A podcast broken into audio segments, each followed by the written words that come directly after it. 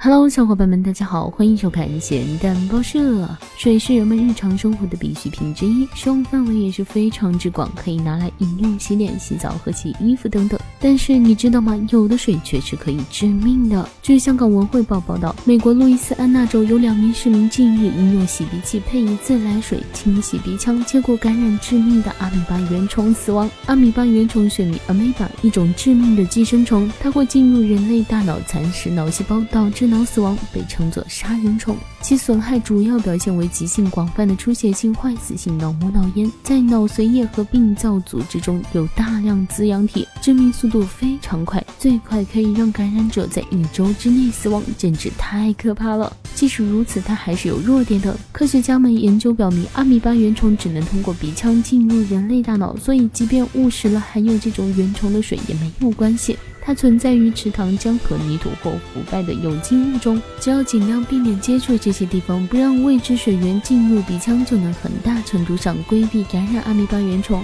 不过，日常生活中使用自来水，因为经过水厂的净化之后是干净的，所以大家不必过于担心。看完这些，你认识到阿米巴原虫的厉害了吗？小编提醒大家，千万不要随便用自来水清洗鼻子和去一些未知的江河中游泳。好吧，希望地球人不断的作妖，让我们继续吐槽。事情如此枯燥，希望你需要情调，还不点关注，你是在等什么呢？